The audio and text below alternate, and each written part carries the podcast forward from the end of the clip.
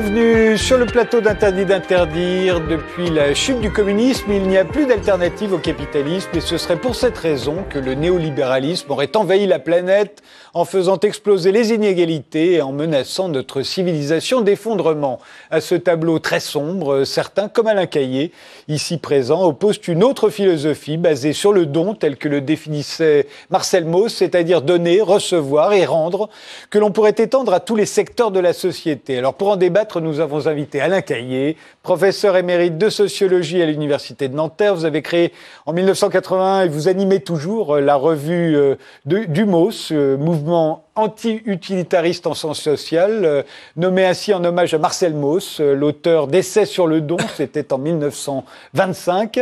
Vous, vous êtes l'auteur d'une trentaine de livres, dont Critique de la raison utilitaire, c'était en 1983, une critique radicale de notre système économique. Vous êtes également l'auteur d'un manifeste convivialiste en 2013, signé par 60 personnalités du monde entier. votre dernier livre, Extension du domaine du don, vient de paraître aux éditions Actes Sud. Pour vous, le domaine du don pourrait vraiment s'étendre à tous les secteurs de la société C'est une, une utopie réalisable d'après vous? Je ne crois pas qu'il faille le, présenter comme une utopie, en tout cas au départ. Il me semble simplement que c'est une manière de regarder la société, donc effectivement tous les domaines de, la vie sociale, avec un regard un peu différent de celui qu'on a habituellement et que celui notamment que développent les économistes standards. On peut s'apercevoir qu'une grande partie de, nos relations sociales sont, sont structurées sont déjà structurés. Sont déjà structurés. C'est ce qu'on va voir. Par ces relations de don et de contre-don. Alors après, est-ce que c'est bien, est-ce que c'est pas bien, on peut en discuter. Mais en tout cas, c'est c'est pas c'est pas une utopie au départ, c'est une manière de regarder la société différemment. Olivier Babot, vous êtes professeur d'économie et de gestion à l'Université de Bordeaux. Vous êtes président de l'Institut Sapiens, un think tank que vous avez fondé avec euh, Laurent Alexandre et Dominique Calmels. Vous êtes l'auteur de L'horreur politique aux belles lettres et de L'éloge de l'hypocrisie aux éditions du CERF. Du CERF et j'ajoute que vous avez été l'élève d'Alain Caillé. Euh, pour vous, c'est une. Euh, alors, oublions l'utopie. c'est réalisable d'étendre le don le domaine du don à tous les secteurs de la société? Euh, d'abord, j'aimerais dire qu'un débat avec un cahier sur le don, c'est un petit peu inéquitable. C'est un peu comme euh, débattre de Proust euh, avec Jean-Yves Tadier. Hein. On ne débat pas, c'est plutôt une consultation hein, qu'on va faire. Donc j'aborde ces rencontres avec beaucoup d'humilité. Moi, j'ai l'impression que le don, en réalité, il est, il est partout. Il a toujours été partout. Il est déjà dans le capitalisme. Mmh. Et que d'ailleurs, le don lui-même n'est pas gratuit. Parce que donner, c'est comme on dit, c'est la trilogie. Donner, recevoir, rendre. Que donner, c'est créer justement des obligations qui vont devoir être organisées. Le capitalisme, quelque part, il a organisé cette cette institution du don, il l'a peut-être formalisé. Je crois que l'argent, mais vraiment je le crois, hein, c'est en fait du don codifié. on va voir ça. Alors, euh, il fut un temps, on, se dit que c'était dans le passé, hein, où les sociétés humaines euh, s'organisaient, euh, ne s'organisaient pas selon les principes du marché, comme mmh. comme c'est le cas aujourd'hui, mais s'organisaient véritablement autour de cette triple obligation que nous décrit Marcel Mauss, à savoir donner, recevoir et rendre. c'est pas la charité, c'est pas le sacrifice, c'est pas le don tel qu'on l'imagine aujourd'hui. Est-ce que vous pouvez, en quelques mots, nous nous, rappeler de quoi il s'agit, Alain Caillé Donner, recevoir et rendre. Donner, recevoir et rendre, effectivement, ça n'est pas la charité. Encore moins d'ailleurs dans l'essai sur le don de Marcel Mauss, parce qu'il décrit un type de don assez particulier qu'il appelle le don agonistique, autrement dit la rivalité par le don. Et ça peut être assez violent, parce que dans, ce que décrit Mauss, il s'agit d'aplatir son rival, bon, dans des formes exacerbées. En donnant on l'a un peu vu au moment de l'incendie de Notre-Dame. On a vu tout à coup un certain nombre bah de millionnaires on, français. Rivalise, on rivalise pour donner. Rivalisons pour, donner plus. bien sûr, pour, pour, aplatir son, philanthrope rival, fondamentalement. Donc il y a quelque chose d'assez violent, en tout cas dans ce type de don. Il y a d'autres mm. formes de dons qui sont beaucoup plus pacifiques. Mais le, don qu'analyse Marcel Mauss, c'est pas la charité, c'est pas un sacrifice, c'est un opérateur politique. C'est un acte proprement politique, c'est-à-dire c'est l'acte qui permet de transformer ceux qui étaient hier des ennemis en alliés ou en amis potentiels. C'est une manière de faire société. C'est tout simplement la manière par excellence de faire société en reconnaissant les autres comme pleinement humains, en les reconnaissant dans leur humanité et dans leur singularité en disant voilà, je te donne ceci à toi, ceci et pas autre chose, à toi et pas à un autre, à ce moment-ci, parce que je te reconnais, je reconnais ta valeur et ta singularité. Et c'est à partir de cette reconnaissance, qui est d'ailleurs une reconnaissance euh, à double sens, puisqu'on reconnaît à la fois la valeur de l'autre et en même temps on affirme sa propre valeur. on, pense à la féodalité. C'est le suzerain qui donne un fief à son vassal en échange de quoi Celui-ci lui jure fidélité. c'est une des formes du don, bien sûr, bien évidemment. Mais ça pourrait être aussi euh, l'État ou la protection sociale. Bah, à certains égards, et je, reviens à ce que disait euh, tout à l'heure, euh, oui, l'État, c'est une forme aboutie du, don. Simplement, on ne le voit plus. C'est-à-dire que les impôts à l'origine, c'était des dons consentis le, roi devait euh, obtenir que ses, vassaux lui fassent don d'un ensemble de choses, de services militaires, l'ost, euh, mmh. ou de, différentes sommes. Et il fallait susciter les dons des dépendants. Et petit à petit, ça s'est euh, codifié, institutionnalisé, et ça donne la protection sociale, par exemple, mmh. qui en fait est une forme de don. C'est un don que la collectivité se fait à elle-même ou qu'elle fait à l'ensemble des, membres de la société. Mais simplement, on ne voit plus, on a perdu la trace du don originel on voit ça comme une, quelque chose de, un, processus, une procédure, quelque chose d'un prélèvement obligatoire. Comme prélèvement obligatoire. On ne voit plus que l'obligation. et, et euh, on ne voit pas que c'est la, comment dire, l'institutionnalisation du moment du devoir du don, de l'obligation du don. Cela dit, dans l'obligation, il y a l'obligé. Quand on reçoit un don, on est obligé. On est obligé, on est dans la dépendance de celui qui donne. Voilà. Et donc il y a un rapport très étroit entre le dû et le don. Et euh, j'ai parfois envie d'écrire un article qui pourrait s'appeler Du du du don et du don du du pour voir ça marcherait. Olivier Babot.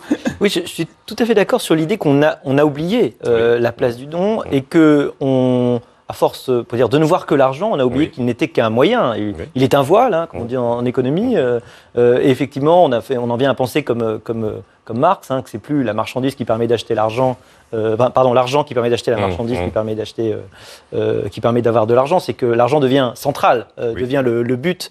Hein, c'est bien ce que Aristote parlait, de, celui dont il parlait quand il parlait de crématistique, hein, c'est-à-dire qu'il distinguait, on pourrait dire, l'économie elle-même. Oikos nomos, c'est les lois de la gestion de la maison. Donc en fait, étymologiquement, c'est la même chose qu'écologie. Hein, c'est le discours écologie, c'est le discours sur l'oikos, c'est le discours sur la maison, l'ensemble de, de, mes propriétés. Et il le distinguait la crématistique, c'est-à-dire le fait justement de s'intéresser à l'argent pour l'argent. L'argent est un voile. L'argent, c'est de l'obligation, on pourrait dire, institutionnalisée. Et on a oublié que le marché, c'était effectivement une façon peut-être de régler le problème du rapport de force. Euh, si vous avez euh, une rareté de ressources, ce qui est en fait le principe de base de l'économie. Les ressources sont rares, la plupart des ressources sont rares, de l'eau, euh, évidemment le diamant, des places intéressantes. Le marché va être le moyen, sans recourir à la violence physique, D'ailleurs, le plus fort tape sur celui et sur l'autre, et puis celui qui gagne a la ressource. Ça va être le moyen à travers la comparaison, on pourrait dire, de vos crédits respectifs de dons sur la société, parce que c'est ça l'argent, c'est un crédit de dons sur la société, de, eh ben de gérer ce problème de ressources. Et les gens vont rentrer sur le marché ou sortir du marché. Donc on voit bien que euh, ce don, il est déjà présent partout et que euh, la vénération qu'on a du capitalisme d'un côté, ou au contraire la haine qu'on peut avoir, je pense que c'est une marque de notre nostalgie des origines. On a la nostalgie de cette, euh, bah, de l'époque primitive, primitive évidemment au sens de première, hein, de cette époque où on était probablement, on était des chasseurs-cueilleurs jusqu'à il y a très peu de temps, jusqu'à il y a 10 000 ans, on était des chasseurs-cueilleurs. D'ailleurs, on a encore un corps et des structures neuronales de chasseurs-cueilleurs. On a vécu euh, euh, dans une communauté qui faisait probablement, montrent les ethnologues, hein, pas plus de 100 personnes, jamais plus de 100 personnes. On se déplaçait en permanence et il y avait évidemment une socialité qui n'était pas celle d'aujourd'hui. je crois que il y avait l'abondance aussi. Et, le contraire du marché. Oui, oui, effectivement. Alors on a perdu, vous savez, 12 cm de, taille moyenne euh, en devenant euh, sédentaire. On sait, on a eu des problèmes de dos. On n'avait pas du tout la même euh, la même alimentation. Mais il ne faut pas non plus complètement, euh, mon avis, idéaliser cette époque. On mourrait probablement assez tôt. On sait aussi qu'il y avait des massacres, d'ailleurs, à l'époque. Hein, contrairement à ce qu'on a dit, ce n'est pas la propriété qui a créé les massacres. Il y a eu des massacres avant et des massacres probablement gratuits. Donc la violence existait. Mais ce qu'on regrette, c'est évidemment cette chaleur sociale qui existait évidemment. Et donc en fait, on aimerait, euh, euh, en, virant euh, l'économie et les formes modernes d'économisme, essayer, on aimerait, on rêverait de retrouver cette chaleur sociale. C'est celle-là c'est celle-là, évidemment. C'est cette chaleur sociale que vous regrettez, Alain Caillé, ou c'est plus précisément, me semble-t-il, ce qui existe dans le cercle de famille, au fond, où là, on respecte cette mmh, mmh, mmh. triple obligation de donner, recevoir et rendre. Euh, c'est dans la famille ou entre proches que ça s'exerce, euh, alors au sens littéral. Pour revenir à la question du marché ou de l'économie, c'est très intéressant de voir que le premier grand théoricien, celui qui est considéré comme l'inventeur de l'économie politique scientifique, Adam Smith, en 1776, dans La richesse des nations, euh, s'en prend très directement au don, en expliquant que ces relations de don, c'est-à-dire les, bonnes grâces qu'on essaie d'obtenir de la part de ces, de ces, des personnes avec qui on est en relation. Oui, parce qu'il y a une attente hein, dans le Il y a don. une attente que tout ça, c'est avilissant, d'une part, et ce qui peut être vrai, et d'autre part, que ça prend énormément de temps. Pour obtenir ce qu'on veut, il faut passer, euh, s'abaisser, faire des salamalek, etc. Ben, le marché, c'est incroyablement plus efficace. Et à certains égards, c'est vrai. Bien sûr, et on peut dire, comme vous le disiez, que l'argent rationalise euh, et le marché rationalise le don, parce que dans le, on va y revenir peut-être tout à l'heure, dans le don, au bout du compte, on ne sait pas très bien si ce qui est donné fait plaisir à la personne qui va le recevoir. Ça peut lui déplaire totalement. Au moins avec le marché, c'est clair. Et puis on est quitte, on, sort de la servilité, des, des simagrées, des, fausses attentions, etc. Mais en même temps, arrivé à un certain stade où la société se rationalise complètement à travers le marché ou à travers les, régulations étatiques, ben, on perd quand même ce qui était la source première. On l'oublie. Alors, c'est un peu le, cœur du travail que l'on fait au MOS depuis maintenant une, quarantaine d'années, à travers lequel on s'aperçoit que, somme toute, les relations de dons sont quand même encore aujourd'hui infiniment plus présentes qu'on ne le pense habituellement. Habituel, généralement, quand on pense aux dons, on pense aux cadeaux de Noël, aux fêtes d'anniversaire, c'est des trucs un petit peu euh, subsidiaires en quelque sorte. Mais en fait, c'est beaucoup plus important que ça. Mais pour le comprendre, il faut s'apercevoir que nous vivons et nous basculons en permanence de seconde après seconde d'un type de rapport social à un autre, que j'appelle respectivement la socialité primaire et la socialité secondaire. Le marché, c'est de la socialité secondaire. La société secondaire, c'est la sphère du marché, des entreprises, des administrations. Dans cette sphère-là, ce qui compte, c'est qu'on soit efficace. Les personnes doivent accomplir des fonctions et leur personnalité n'est pas importante par rapport à leur. C'est vrai aussi quand on va chez le commerçant. Chez le commerçant. C'est de la socialité secondaire, là. Oui, ah, il y a un peu de politesse. Oui, oui, oui, tout à fait. Mais a priori, si la société, on veut que la viande soit bonne, que voilà. la, la, la, pâtisserie soit bonne, la, la, baguette soit bien faite, etc. Tout ça, c'est secondaire. Et donc, la, personnalité des personnes importe moins que leur efficacité fonctionnelle. Mais il y a un autre domaine de la vie sociale, la socialité primaire. Vous le disiez à juste titre, qui est le domaine de la famille, de la parenté, du couple, des amitiés, de la camaraderie, toutes les relations de personne à personne, dans lesquelles on considère les autres comme des personnes. Mmh. Dans, ce domaine-là, la personnalité des personnes importe plus que ce qu'elles font. Au sein du couple, il faut faire des choses quand même. Il faut gagner de l'argent, il faut, faire la cuisine, il faut aller faire les courses, il faut sortir le chien.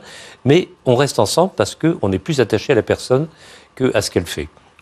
Et notre hypothèse depuis assez longtemps, et je trouve qu'elle est assez efficace, c'est que dans ce domaine-là, euh, règne encore la loi du don telle que l'avait exhumée Marcel Mauss, cette triple obligation de donner, recevoir et rendre.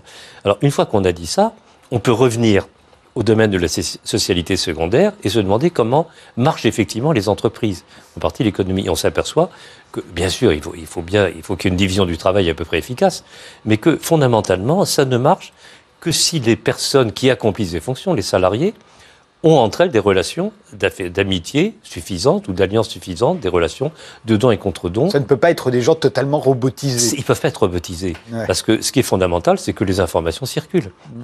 Qu'on puisse transmettre des tours de main, des informations techniques, des informations sur l'humeur du patron. Euh, non, et puis on voit bien à quel point les entreprises aujourd'hui euh, tâchent de cultiver l'attachement que oui. leurs employés pourraient avoir pour cette entreprise. Bien sûr, par de bien multiples sûr. manières. Par de, de, multiples manières. Il faut s'attacher voilà. euh, voilà. la fidélité voilà. Et, et, si possible, l'engouement même, l'enthousiasme. Voilà. Et donc on voit bien qu'au sein des entreprises, on, on, essaie de retrouver des choses primaires, hein, ou premières en quelque sorte, qui sont la question de la reconnaissance, parce qu'après tout, les salariés veulent être reconnus.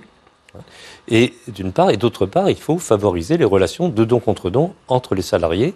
J'aurais presque tendance à dire que la, la clé de la rentabilité d'une entreprise ou de son efficacité, c'est la vitesse de circulation des dons entre, mmh. les, entre les, les salariés. Vous seriez d'accord, euh, Olivier Babou Oui, c'est terrible parce qu'on ne va pas arriver à être en désaccord. le, le pourrait-on Je Sans doute. Enfin, moi, j'ai toujours du mal à ne pas être d'accord parce que j'ai toujours tendance à penser que l'autre a probablement une part de vérité aussi. Donc moi, j'ai probablement une part d'erreur. Mais, mais j'ai vraiment l'impression que la, la, socialité secondaire, au départ, est en quelque sorte un peu l'exosquelette de, de, la socialité primaire. C'est-à-dire que, euh, pardon pour les spectateurs, mais, mais c'est que on a créé, quand on a augmenté en taille, quand effectivement le fait d'être sédentaire a permis d'avoir plus d'enfants, beaucoup plus souvent, euh, qui survivent peut-être mieux, d'avoir, d'être mieux nourris, donc d'augmenter de façon extraordinaire euh, l'importance démographique, on a dû structurer effectivement les tâches, on a dû les diviser, on a, fait, dû créer une division sociale du travail, on a dû créer des structures d'approvisionnement, répartir, euh, des spécialisations. Et à partir de ce moment-là, un système a été mis en place qui devait, qui avait pour but bah, de protéger la vraie vie, c'est-à-dire la vie de la socialité primaire, hein, la vie familiale, celle euh, de la vraie, de, de ce pourquoi on a vraiment envie de vivre. Et ce que beaucoup de gens reprochent, et sans doute ils ont raison, c'est qu'aujourd'hui, on est dans une société où la socialité secondaire a pu phagocyter, peut faire disparaître complètement la socialité primaire, euh, effectivement, euh, avec à force d'individualisme, à force aussi de, bah, de mettre notre, de nous faire croire que la vie doit être vécue à travers la consommation et donc l'intégration dans ce système, et nous faire oublier ce qui est tout simple, un repas en famille, le plaisir de voir grandir ses enfants, et, et je crois qu'on en est de plus en plus conscient à mesure qu'on est dans une société évidemment qui, bah, qui nous sollicite beaucoup et qui nous de plus en plus, de plus en plus dépendants. Mais vous l'avez bien dit sur euh, l'entreprise, on se rend compte depuis longtemps, et c'est de plus en plus le cas dans une entreprise qui est tertiaire et qui n'est plus euh, ni primaire, euh, ni primaire ni secondaire du, point de vue du secteur. Une entreprise secteur, du secteur tertiaire, c'est quoi? C'est une entreprise où vous avez besoin que le travailleur fasse un acte volontaire de réflexion et de synthèse. Et vous ne pouvez pas vraiment aller dans son cerveau pour voir la qualité du travail. Et donc, vous, êtes besoin, vous avez besoin d'avoir confiance en lui. Mhm. Et donc, la question de la motivation endogène, c'est-à-dire celle, le plaisir que vous trouvez à votre euh, à votre acte. Hein, c'est-à-dire en grec, on fait la différence entre praxis et poiesis. Hein. La poiesis, c'est le fait que vous allez faire quelque chose euh, d'ennuyeux, mais qui est finalement dont vous trouvez l'intérêt à l'extérieur. Et puis euh, la, praxis, hein, c'est le fait que vous allez trouver du plaisir dans le fait de faire et que finalement votre action sera à elle-même son propre but. Eh bien, on essaye évidemment de retrouver ça. Et c'est ce qu'on fait quand on dit aux gens bah, qu'ils doivent être motivés, euh, qu'ils doivent croire en ce qu'ils font. C'est parfois effectivement un peu artificiel il faut bien le dire, dans beaucoup d'entreprises. Mais c'est le but de toute, euh, pourrait dire, de toute euh, entreprise, c'est de faire que les gens qui travaillent soient motivés. Moi, à mes étudiants, je dis souvent, vous aurez réussi votre vie professionnelle si le dimanche soir, vous n'avez pas le spleen du dimanche soir et que si un jour vous gagnez au loto, eh bien, vous continuez à faire votre travail en grande partie, pas complètement, mais en grande mmh. partie, mmh. parce que vous y trouviez déjà une façon de vous réaliser vous-même. Alain Caillé, vous y croyez? À, ce qui vient d'être dit ah, je crois... Non, au fait que, que nombre d'employés, une fois qu'ils auraient gagné au loto, viendraient travailler quand même par pur plaisir. Moi, j'y crois pas du tout. Pour, être dans les entreprises actuelles, j'y crois très peu. J'y crois très, très, peu. Parce qu'effectivement, il y a toute une rhétorique ou un, discours de la motivation intrinsèque, c'est le, vocabulaire mm. technique, mm. etc., et de la reconnaissance, mais qui, tombe très largement en porte-à-faux. Vous, vous dites, euh, vous, Alain Caillé, qu'au fond, il y a une grande immoralité la plupart du temps dans mm. ce que font les entreprises, le profit, la manière d'obtenir du profit, et puis qui, qui serait tempéré, ce serait peut-être les origines protestantes du capitalisme que, dans lesquelles vous trouveriez euh, euh, une explication, euh, et qui est tempérée par le fait qu'à la fin, on fait un gros chèque, on fait un don, justement. et là, ce serait l'aspect moral. et on le voit bien chez les milliardaires américains, il y a un grand goût pour la philanthropie, ils payent très peu d'impôts, mais en revanche, sont de grands philanthropes, alors que chez nous, on paye beaucoup plus d'impôts, mais en revanche, on n'est jamais ou quasiment jamais philanthrope. Ben, on paye beaucoup plus d'impôts, sauf quand on met son argent dans les paradis fiscaux. Oui, évidemment. et là, on n'a même plus besoin d'être philanthrope. On n'a même plus besoin d'être philanthrope du tout. Voilà. Oui. Mais je ne crois pas avoir dit que les entreprises. J'ai pas eu. Non, alors c'est prononcé de condamnation morale sur les entreprises. C'est vous qui l'avez dit. C'est peut-être moi, qui, ai dû extrapoler. il me semblait avoir vu le. Vous opposiez l'aspect immoral, qui peut, on peut gagner de l'argent de, de façon immorale, et en revanche être très moral ensuite dans sa vie privée en faisant des dons. Et, ce serait la philanthropie. vous dites que moi j'encouragerais ça Non, non, du tout. Ah bon. Du tout. Mais que vous faisiez ce constat. Euh, ah ben, oui, oui, il y a, oui, il y a une dimension assez schizophrène à d'état d'égards. Mais en même temps, c'est vrai que les, les, milliardaires américains sont, réellement philanthropes pour des raisons, vous l'avez bien dit, d'origine protestante. Euh, qui font obligation de servir la communauté, alors que nos milliardaires français se dispensent royalement de, cette solidarité envers leurs concitoyens. mais là encore, ça n'a rien à voir avec, au fond, le, cette triple obligation dont parle, dont parle Mauss. Euh, on est dans, le, dans la charité, d'une certaine manière, ou dans le don, dans la philanthropie, c'est encore autre chose. Je ne sais pas si c'est exactement la charité pour les, les, philanthropes américains, c'est vraiment plutôt ce sentiment, il y a un sentiment de dette et d'obligation quand même. Ah, il y a quand même ça Ah oui, je, je, pense tout à fait. Et d'ailleurs, Mauss, dans l'essai sur le don, euh, euh, faisait l'apologie de la philanthropie euh, anglo-saxonne, en disant nous avions vraiment besoin d'avoir ça en France. mais c'est toujours pas arrivé. Parce que ce qui est quand même intéressant, c'est qu'un certain nombre de milliardaires américains, Warren Buffett par exemple, demandent que les impôts soient augmentés. Mmh. Donc il y, a, il y, a, quand même quelque chose qui travaille véritablement. Oui, Bill Gates et, Buffett, hein, notamment, hein, ont fait ce qu'ils appelaient le, giving pledge, en disant qu'ils allaient donner une grosse partie de leur fortune.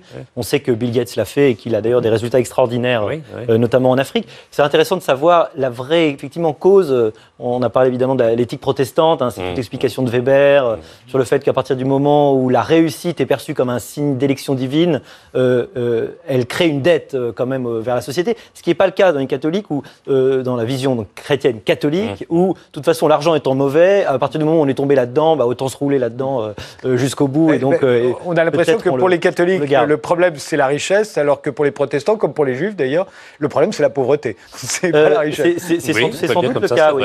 Alors, ça avait existé avant, hein. c'est la grande thèse, vous savez, de Paul Venn, Le pain et le cirque, sur l'évergétisme hein, en Grèce et à Rome, et c'est un livre extraordinaire j'engage tout le monde à lire, où il montre que pendant très très longtemps, la personne riche dans l'Antiquité donnait une grande partie de sa fortune alors, c'était pas totalement désintéressé, parce que c'était parfois pour se faire élire, mais c'était rarement euh, euh, obligatoire. Euh, donc, il finançait les concours de tragédie, par exemple. Donc, il le faisait parce que cela faisait partie de son rôle, et il n'aurait pas été accepté socialement s'il n'avait pas fait ça. Et la vraie question aujourd'hui, c'est probablement que de plus en plus, le riche ne se sent pas une nécessité d'être intégré dans la société, parce qu'il va ne vivre qu'au contraire qu'entre riches. Et il y a un livre extraordinaire à lire qui s'appelle euh, Coming Apart de, Murray, euh, qui explique, qui fait une très très euh, fine analyse de l'évolution de la société américaine depuis les années 60. Et il montre que la société américaine, qui jusque-là était très unie, pour des raisons évidemment historiques qu'on connaît, était très homogène. Aujourd'hui, c'est vraiment divisé en deux avec finalement des, des, classes sociales qui ont des références différentes et qui ne vivent plus ensemble. Et donc là, on a peut-être la clé du fait que on n'a plus la, pourrait dire, l'espèce d'aller-retour de, d'échange qui pouvait y avoir et, donc de, d'éthique de, don qui pouvait y avoir autrefois. Peut-être aussi la coming apart. Hein. Peut-être euh, non, non, il faudra vérifier, mais sache que c'est, coming apart. Je crois que c'est. C'est pas le même auteur, mais bon, peu Non, c'est Murray avec deux R. L'autre raison, ça pourrait être aussi que je crois qu'on a remarqué que plus euh, les inégalités sont grandes et moins il y a de solidarité. C'est ce qui pourrait expliquer le comportement que vous décrivez aux États-Unis, où les, les, les, différences, les inégalités étaient bien moindres avant les années 80 qu'elles ne le sont devenues depuis. Oui. Alain Et puis en France, il y a de toute façon, le, ça règne à la fois chez les plus riches et les, les moins riches. Il y a, l'idée, règne l'idée que de toute façon, c'est à l'État de s'occuper de tous les problèmes. Et donc les, les très riches se sentent très largement euh, délivré de, toute obligation. Euh, en, sur la couverture de, votre livre, Extension du domaine du don, vous reprenez la triple obligation de, Mauss, euh, donner, recevoir et rendre. Vous ajoutez mm. demander. Oui, absolument. Ça change quoi? Ben, Ça change beaucoup de choses. Ça change beaucoup de choses. L'idée, c'est que, on l'a déjà dit tout à l'heure, si on donne quelque chose à quelqu'un qui, qui n'en a rien à faire, que ça n'intéresse pas du tout, le cycle du don, il tourne à vide. Ça ne peut pas marcher. Donc fondamentalement, lorsqu'on donne quelque chose, on imagine bien que ce qu'on va donner, ou on l'espère en tout cas, va faire plaisir, donc va répondre à un besoin ou un désir de la place de celui qui reçoit. Alors, ça ne marche pas toujours, pas nécessairement souvent, mais en tout cas, il me semble que le cycle du donner-recevoir-rendre n'est pas autosuffisant.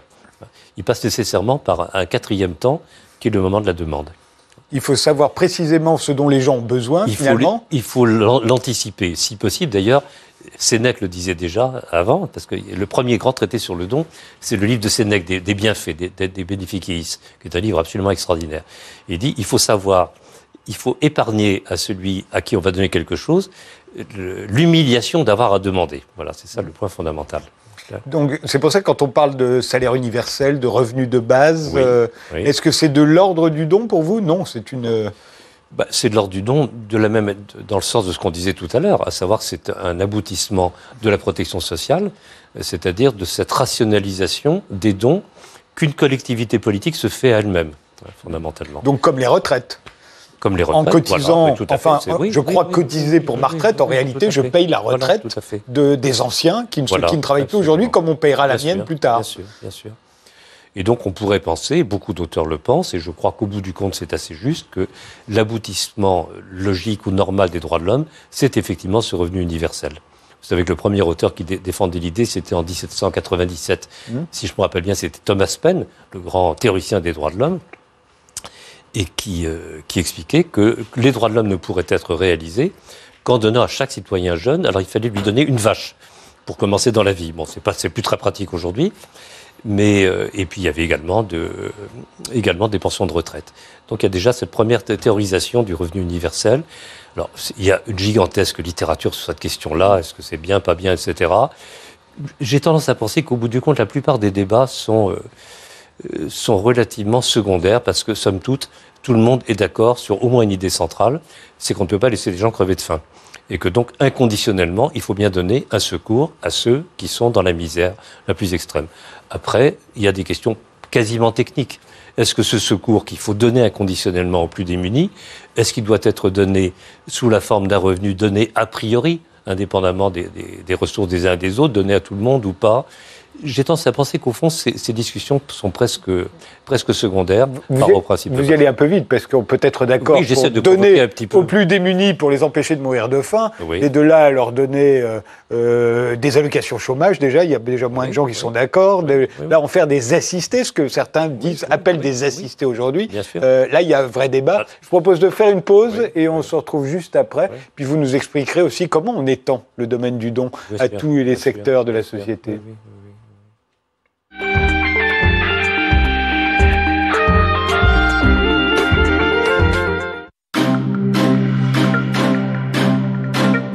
À partir de 2000, on a un espèce de décollage extraordinaire Mhm. de l'immobilier qui n'a plus rien à voir avec la hausse des revenus euh, des ménages. On a les banques qui financent très facilement l'immobilier, mais ils le financent des fois à perte. Il ne faut pas imaginer que les banquiers sont les, les abbés pierres de la finance hein, et qu'ils vous financent gratuitement pour vos beaux yeux. Ça n'existe pas. Le poisson passe, on le fait par l'immobilier, puis après j'espère pouvoir lui vendre de l'assurance emprunteur, lui vendre une assurance pour son habitation, maintenant pour sa maison, une alarme. Donc il y a tout un tas de services autour sur lesquels la banque va essayer de faire un peu d'argent. Si demain, la personne qui a acheté l'appartement ne peut plus rembourser, euh, la banque va être dedans.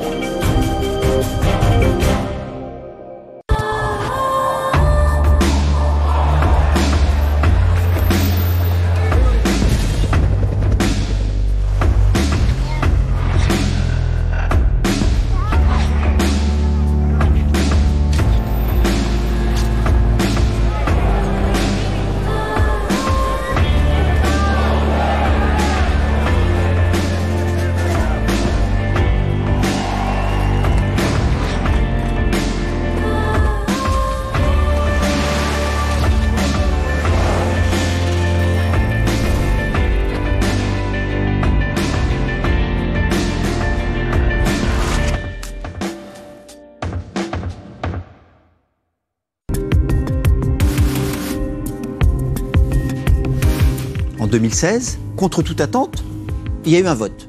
Et depuis trois ans, on s'aperçoit que tout le monde se dit tiens, je te repasse la patate chaude et comment est-ce qu'on va le mettre en œuvre? Ce qui est en train de se passer va impacter l'ensemble de l'économie britannique sur les 10 ou 15 Non, non, je prochaines suis années. très content de vous l'entendre dire, mais quand on écoute les discussions euh, au Parlement britannique, on n'a pas le sentiment qu'ils prennent en compte cette responsabilité. Si vous voulez me faire dire qu'il y a une déconnexion entre le monde politique et le monde économique, la réponse Oui, est oui. oui, Le premier scénario, c'était d'imaginer une Angleterre complètement affranchie de l'Union européenne. Et puis la deuxième chose, c'est qu'on va faire le Brexit, oui, mais ça changera rien. Finalement, on aura fait un grand débat pour pas grand-chose. Je crois, et en tout cas les milieux économiques pensent que l'ensemble des transactions vont se poursuivre, mais je ne crois pas à un Singapour européen.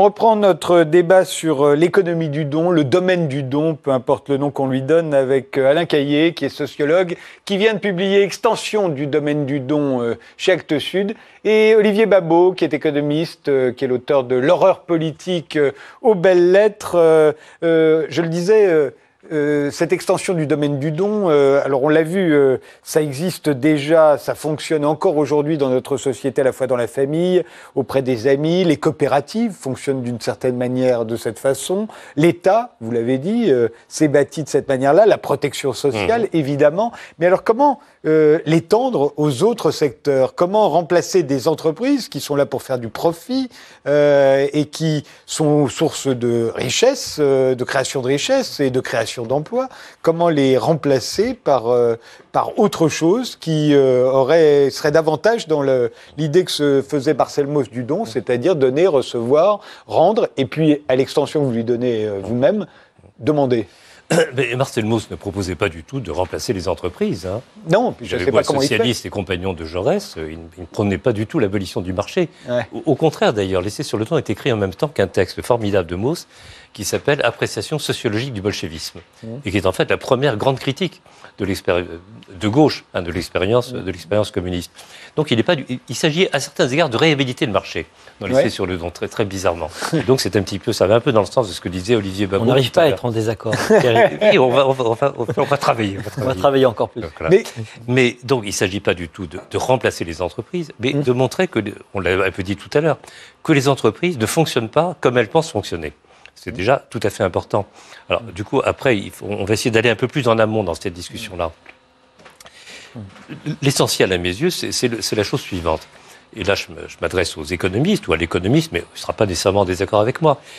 La vision que nous avons de la vie sociale, fondamentalement, elle est organisée à partir de l'idée que nous sommes des individus séparés les uns des autres, mutuellement indifférents, comme disait Rawls, dont la motivation principale est de satisfaire des intérêts personnels, indépendamment des autres.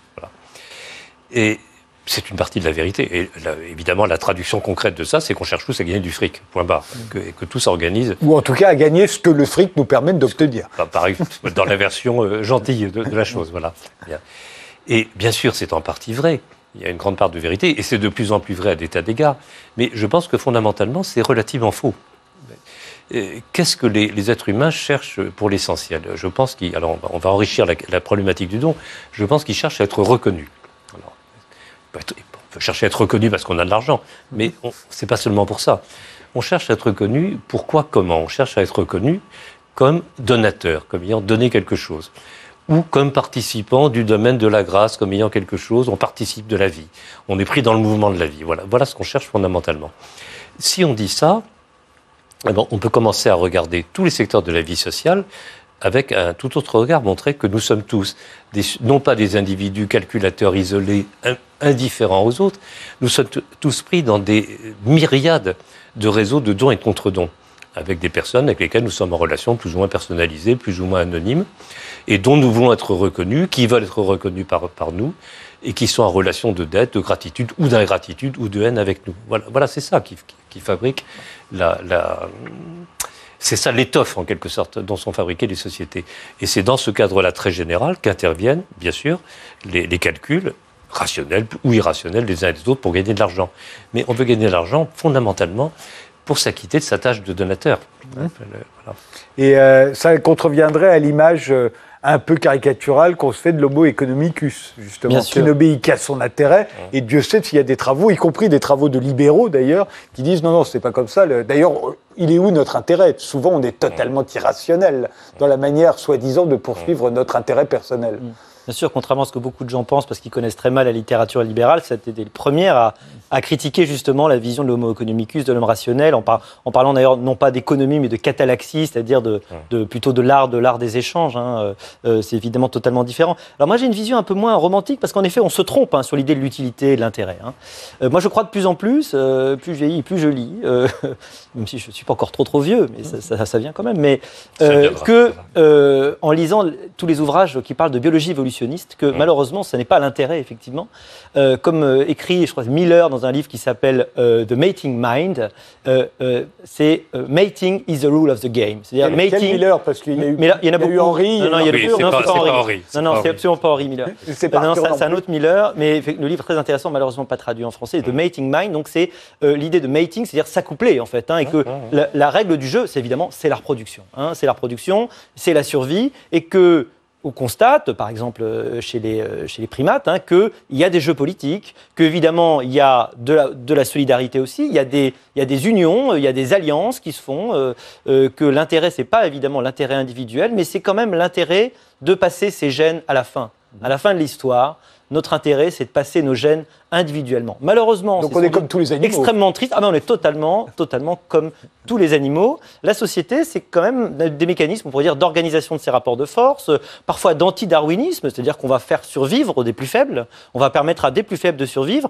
et c'est peut-être toute la beauté de la civilisation, c'est justement d'organiser des formes de solidarité qui ne sont pas totalement naturelles. C'est cette côté absolument euh, euh, non naturel. On a parlé d'État tout à l'heure, mais justement, en tant que libéral, j'aimerais pouvoir euh, ajouter une critique et dire que justement, c'est l'État qui a détruit les solidarités classiques et qui a tout fait pour faire que l'individu soit seul et nu et le plus individuel possible, le plus seul, le plus séparé des autres possible, en cassant autant que faire se peut, toutes les solidarités traditionnelles, toutes les, tous les corps intermédiaires, afin que l'homme, évidemment, soit mieux régenté. Donc, euh, c'est bien l'étatisme. Il est seul et nu, mais il est face à l'État. L'État seul, l'État seul qui va pouvoir décider et, réglementer les conduites. Et c'est, euh, pour dire, le grand reproche que je fais à toutes, les, à toutes les idées qui veulent essayer de faire passer, on pourrait dire, euh, le capitalisme à la trappe, on peut dire plutôt l'économie de marché à la trappe, c'est que derrière, il y a toujours une négation euh, à travers la négation de l'utilité, en fait, on, nie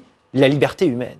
Et nier la liberté humaine, ça se fait souvent à travers la négation du droit de propriété, et ça revient toujours à une forme d'esclavage. Autrement dit, dire oh, de toute façon, euh, nous sommes tous, euh, n'est-ce pas, euh, nous sommes tous en société, tout le monde doit donner son travail gratuitement parce que le don est central, ça crée toujours les formes de collectivisme avec les camps de travail, où vous êtes censé donner, n'est-ce pas, librement votre travail, mais c'est ce qui a créé évidemment les formes d'esclavage les plus révoltantes. Mais on peut dire aussi, pardon Olivier Babou, mais que l'État euh, euh, c'est donné comme mission de nous libérer de toutes nos, vassalités. Euh, alors effectivement, à la fin, il ne nous en reste plus qu'une, c'est vis-à-vis de l'État. Il nous a libérés des corporatismes, des religions, de tout ce qui croyait avoir un pouvoir sur nous en tant qu'individus. Il y a évidemment plusieurs conceptions de l'État. Si vous avez une conception, on pourrait dire, libérale et obésienne, hein, évidemment, l'idée c'est qu'il vous a uniquement euh, libéré du risque de l'empiètement de l'autre sur votre propre liberté, vous donnant des moyens que vous n'auriez pas eu euh, dans, évidemment, un état de nature où euh, la guerre de tous contre tous aurait fait qu'évidemment seul le plus fort aurait, aurait survécu. Mais vous avez une autre conception de l'État où l'État et qui est une conception beaucoup plus rousseauiste, hein, où l'État, au nom de l'intérêt général, qui est une sorte d'idée, de concept complètement abstrait, va au contraire vous forcer, c'est-à-dire forcer votre nature, vous expliquer que vous ne devez pas vouloir ce que vous voulez, et là, on commence, c'est là qu'on crée évidemment l'État totalitaire, l'État qui va vous forcer, qui va vous rendre esclave. Alain Caillé Alors je pense qu'on va commencer à avoir quelques désaccords. Ah là là, c'est formidable, enfin. On y arrive, enfin. déjà sur le début, parce que vos références à, comment dire, à la maximisation du, patrimoine génétique. C'est une référence à ce qu'on appelait la sociobiologie, euh, qui avait été créée par Edmund Wilson dans les années 70. Donc, ce pape qui expliquait que les comportements altruistes s'expliquent de manière égoïste par la volonté de maximiser la production de ces gènes. Donc il y a des fourmis qui se sacrifient parce qu'elles pensent que d'autres seront mieux placés qu'elles pour euh, euh, maximiser la, reproduction des gènes. On est gentil avec les femmes uniquement pour qu'elles veuillent bien coucher avec nous euh, et porter notre enfant. Voilà, par exemple, parce que comme ça, on aura, nos, gènes se, reproduiront. Or, c'est l'auteur de cette thèse, Edmund Wilson, l'a totalement réfuté il y a une dizaine d'années, au grand dam d'ailleurs de tous ses, de tous ses disciples, qui ne savent plus très bien à quel sens se vouer. Donc là encore, c'est finalement une transposition du modèle de l'Homo economicus dans le domaine de la biologie. Et je pense que c'est relativement faux aussi dans le domaine de la biologie. Alors après, sur la question du rapport de l'État du marché, il y, a, une discussion absolument euh, gigantesque. Hein. On pourrait, bien sûr, euh, vous avez insisté sur le fait que l'État a dissous toutes les solidarités traditionnelles, ce qui est en partie vrai, mais on peut dire aussi qu'il a été un des facteurs de, triomphe, d'avènement du marché. C'est-à-dire, ce n'est pas seulement l'État contre le marché, les deux se sont créés très largement ensemble. En tout cas, on peut, on peut argumenter dans cette direction-là. Je ne le nie pas du tout. Alors, sur cette biologie évolutionniste, il y a une référence toute récente, un livre malheureusement qui n'est pas non plus en français, qui s'appelle The Elephant in the Brain, l'éléphant dans le cerveau, de Hanson. Euh, notamment, ils sont deux auteurs, mais s'il y en a un, c'est euh, Hanson, et euh, H-A-N-S-O-N. Et il explique, par exemple, que c'est extrêmement bien fait, et il explique pourquoi l'art, pourquoi la consommation, évidemment, peuvent être lus à travers cet éléphant dans le, dans le cerveau, cet éléphant dans le cerveau, c'est en fait ce qu'on ne veut pas voir. Ce qui est évident mais qu'on ne veut pas voir, c'est malheureusement l'intérêt égoïste. Moi, ça me réjouit pas plus que vous. J'aurais adoré vivre dans un monde où l'altruisme était tout à fait naturel, mais la règle du jeu biologique, euh, telle qu'on la voit malheureusement, semble, semble alors maintenant. Mais je tenais à la euh, parce que dans le, dans le, dans le triptyque qu'on décrivait, donner, recevoir et rendre, euh, il y a quand même cette idée d'échange. le don n'est pas gratuit et désintéressé. C'est une manière de se faire valoir, c'est une manière d'obtenir en échange quelque chose. Il y a tout dedans.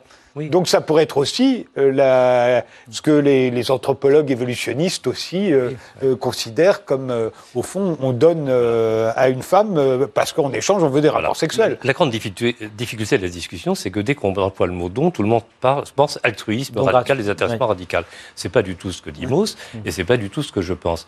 Mais je reviens pour essayer de clarifier la discussion. Euh, au débat avec les économistes, parce que en fait, ça fonctionne toujours de la même manière. Là, on le revoit un petit peu dans, euh, les échanges que nous avons eus, c'est que les économistes à la fois disent, mais finalement, j'ai eu cet échange par exemple avec quelqu'un comme Stiglitz qui me dit un premier jour, euh, vous savez, ça fait longtemps que les économistes ne croient plus au modèle de l'homo economicus. Le lendemain, dans, un colloque, des, des, collègues économistes font état de tous les travaux de neuroéconomie, d'économie expérimentale, qui montrent qu'effectivement le modèle de l'homo economicus ne tient pas. Et là, Stiglitz se rebelle en disant, mais quand même, quand même, c'est quand même ça qui explique tout.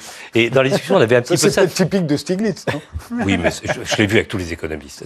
Vous-même êtes docteur en économie. Oui, mais c'est pour ça que je suis passé ailleurs, justement, que j'ai quitté ce, quitté ce champ-là.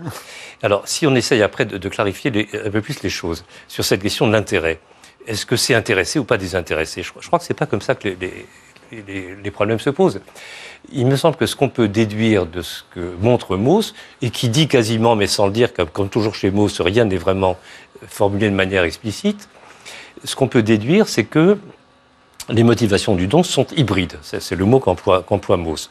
Alors, on va essayer de formaliser un petit peu ça. Hybride, ça veut dire quoi? Ça veut dire que dans toutes nos actions, il entre bien évidemment une part d'intérêt personnel, un intérêt survie, euh, ce que j'appelle un intérêt pour soi. Mais il entre tout autant et dès l'origine, quasiment dès le premier jour de l'existence humaine, il entre également une part de ce que j'appelle de l'intérêt pour autrui.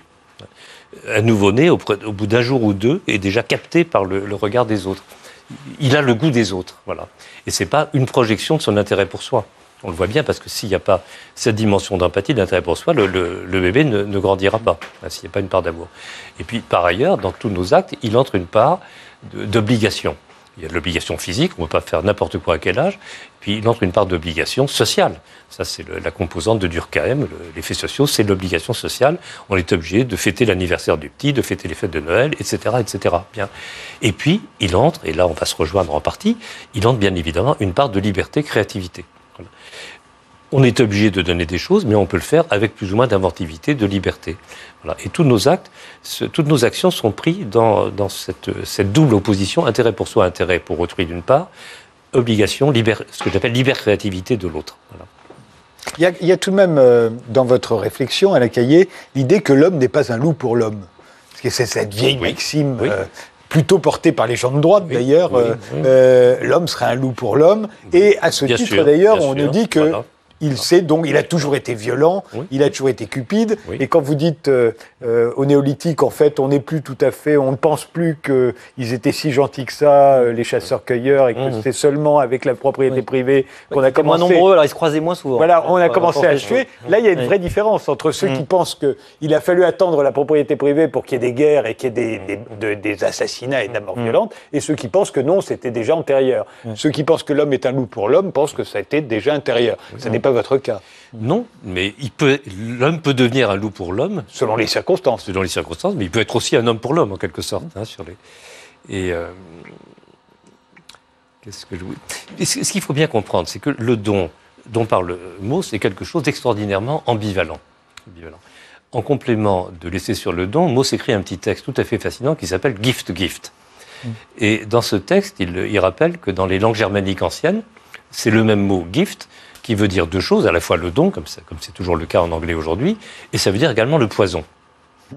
Donc c'est la même chose qui peut apporter la paix, le salut, le bonheur, ou au contraire faire la guerre. Et ce n'est pas un hasard de l'étymologie germanique, parce qu'on trouve la même ambivalence dans le vocabulaire grec. Par exemple, dosis, c'est la dose, c'est la dose de pharmacone, la dose de produits pharmaceutiques qui peut guérir ou qui peut tuer selon le dosage. Potio, la potion du, du potard, du pharmacien, c'est le poison ou c'est le remède? Voilà. Le don, c'est le poison ou c'est le remède? Ça dépend comment c'est fait. Ça dépend. Euh, euh, si, si, on donne trop, c'est ce que montre tout l'essai sur le don, celui qui donne à quelqu'un qui ne peut pas rendre l'équivalent tient l'autre à sa merci. L'autre est son obligé, comme le dit encore le vocabulaire français. Voilà. Et donc, soit le don peut être rendu, dans, le cadre dans ce type de réciprocité, soit il ne peut pas l'être. S'il ne peut pas l'être, le don fabrique les esclaves, comme le dit Mauss. Alors, on pourrait se rejoindre aussi, vous voyez. Mais c'est pas parce que le don est ambivalent. Ou des humiliés. Ou des humiliés, bien sûr. Bien sûr. C'est pas parce que le don est ambivalent qu'il faut s'en débarrasser purement et simplement au profit de, de, mécanismes, de procédures qui sont soit des procédures marchandes, soit des procédures euh, administratives. Parce que là, on perd notre part d'humanité qui va de pair avec cette ambivalence. Oui, je suis vraiment désolé, je suis totalement d'accord. Euh, je suis totalement d'accord. Euh, le problème, c'est qu'effectivement, on pense toujours une dichotomie. Il y a le don d'un côté, le marché de l'autre, évidemment des dichotomies qui n'existent absolument pas. Il y a cette extraordinaire expérience de psychologie sociale qui montre que la force du toucher euh, c'est-à-dire que quand quelqu'un vous touche, vous lui donnez plus facilement de l'argent. Mhm. Et même quand quelqu'un d'autre vous a touché, mhm. et quelques pas après, si vous rencontrez quelqu'un d'autre, vous êtes beaucoup plus ouvert à une demande difficile. Mais ça, dix fois plus, hein, c'est extraordinaire ce qui se passe dans notre cerveau quand quelqu'un, pourrait dire, quelque part, se rappelle à notre humanité commune. Donc, il y a évidemment quelque chose qui, est, euh, qui nous rappelle que nous ne sommes pas des espèces de monades, euh, des gens qui ne rêvons que de voir supprimer le reste de l'humanité et d'être tout seul.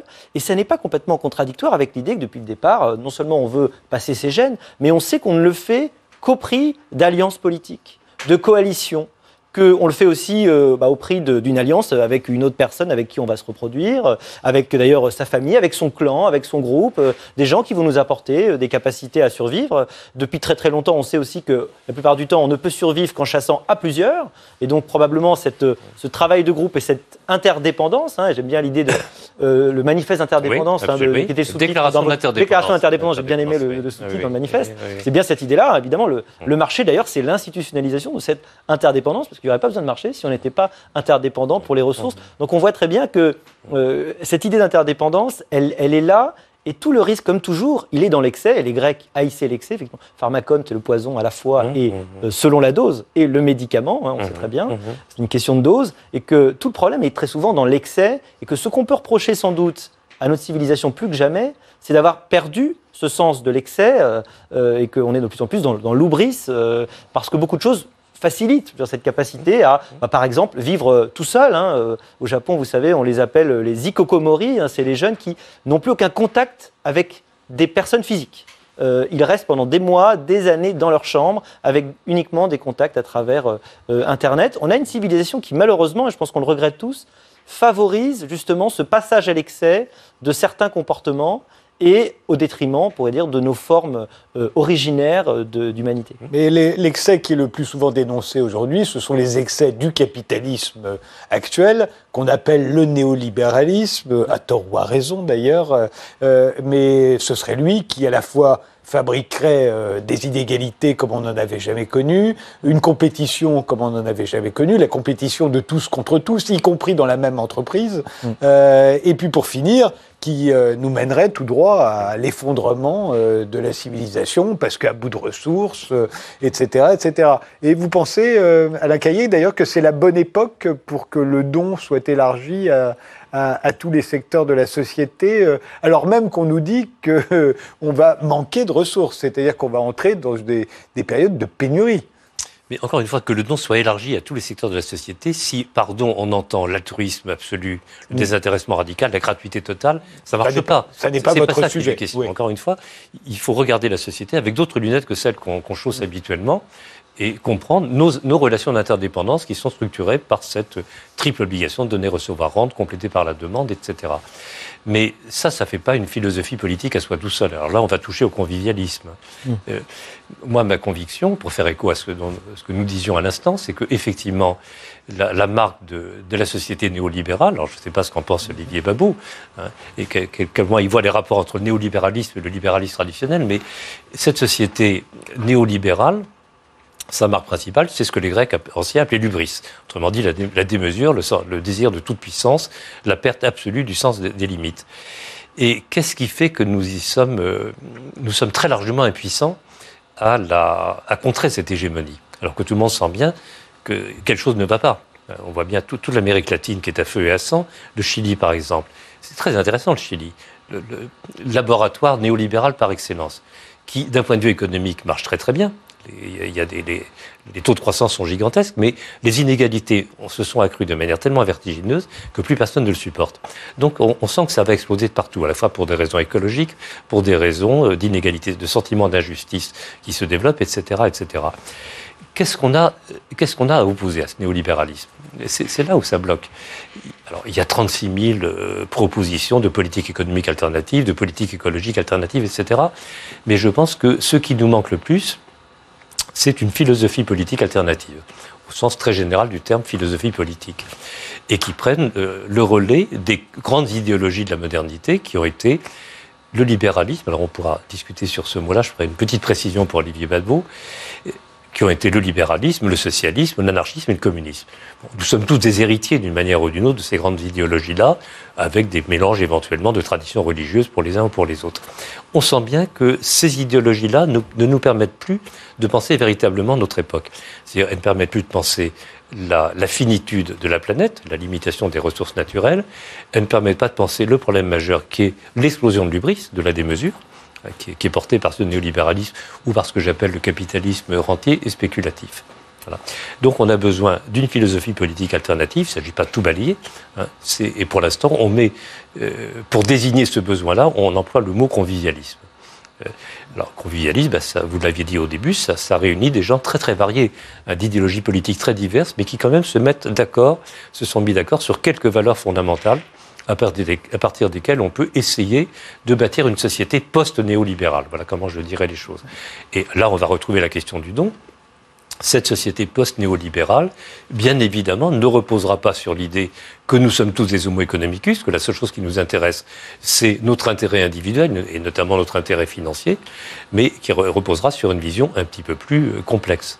Au fond, mettre de la fraternité euh, là où on a fait, on a mis que de la liberté, notamment la liberté des échanges d'un côté, ou de l'égalité quand c'était le communisme. Bien sûr, bien sûr, bien sûr. Moi, je crois que le risque, c'est qu'on jette le bébé avec l'eau du bain et qu'on oublie cette euh, extraordinaire invention qui est l'invention de la liberté, qui effectivement n'existait pas sous cette forme probablement dans les sociétés primitives et qui est le grand gain de la modernité. On parle de la finitude des ressources euh, mmh. de la Terre, mais justement, le marché, c'est un outil de gestion de la rareté des ressources. Et tout le problème qu'on pose en économie, euh, vis-à-vis par exemple de la pollution, c'est, vous savez, d'intégrer les externalités, d'internaliser les externalités, faire que justement la pollution, que la rareté des ressources, euh, que la production de carbone qui est nuisible euh, au climat soit intégrée dans les choix des acteurs. Ça ne veut pas dire qu'on va supprimer le marché, ça veut dire qu'au contraire, on va étendre le marché et non pas, et non pas le, don. Sur l'ubris, il a évidemment toujours existé. Le drame de notre époque, c'est qu'en réalité, nous avons des moyens technologiques d'aller à des niveaux d'ubris qu'on n'aurait pas euh, euh, imaginé. On pourrait dire euh, l'exemple le, plus simple, c'est la lumière. Autrefois, vous étiez limité dans votre hubris parce que la lumière était extrêmement coûteuse. Quand il faisait nuit, vous, vous deviez vous coucher avec les animaux. Il n'y avait, avait, pas tellement d'alternatives. Aujourd'hui, vous pouvez veiller toute la nuit, vous pouvez vivre la nuit et dormir le jour. Il n'y a plus de limite aux choix que nous pouvons faire dans nos vies. Et on pourrait dire c'est pareil pour la communication, pour la capacité à être isolé. Autrefois, quelqu'un qui était isolé, il mourrait tout de suite parce que de toute façon, il n'avait plus les moyens de vivre. Aujourd'hui, avec la société, on peut le faire. En fait, cette hubris a toujours existé. On peut shopping toute la nuit. On peut même d'ailleurs, absolument. En restant chez soi. Voilà, exactement. Ça, c'est effectivement aussi un très très bon exemple. On peut faire passer à la limite toutes nos, peut dire, tous, nos, tous, nos, tous nos désirs et toute notre potentialité d'ubris. Ça ne veut pas dire que le marché l'a créé, il, ce marché l'a favorisé, et il faut évidemment euh, essayer de penser des façons, bah, comme je me disais tout à l'heure, de retrouver ce qui est la vraie fin. Et on a oublié que toutes les technologies, que le marché est le moyen le moyen que les entreprises, que la vie dans l'entreprise est le moyen. Et effectivement, parfois, des gens qui travaillent toute la journée, euh, toute la nuit, qui se donnent à leur travail, oublient que le travail ne doit être qu'un moyen au service d'une fin supérieure. C'est pas c'est pas le libéralisme qu'on doit attaquer, c'est pas l'idée de liberté, c'est pas l'idée de, quête du bonheur qui est présente euh, comme vous savez, dans la déclaration américaine. C'est plutôt, en, euh, dans, notre cas particulier, ce que j'appellerais la financiarisation. C'est-à-dire précisément le fait que l'économie qui utilise la finance pour fonctionner en vienne, au contraire, à devenir à tourner autour de la finance, à faire que la finance devient la fin même de l'économie. Encore une fois, on en revient à Aristote, à cette crématistique, le fait qu'on fasse de l'argent la fin du système et non plus un moyen. C'est ça qu'il faut régler. Et je ne pense pas que ça nécessite de tourner complètement le système ou de le supprimer. En tout cas, faisons attention à ne pas perdre les grands gains qu'il nous a, nous a Dernier mot, Alain Caillé. C'est comme le système actuel. Hein.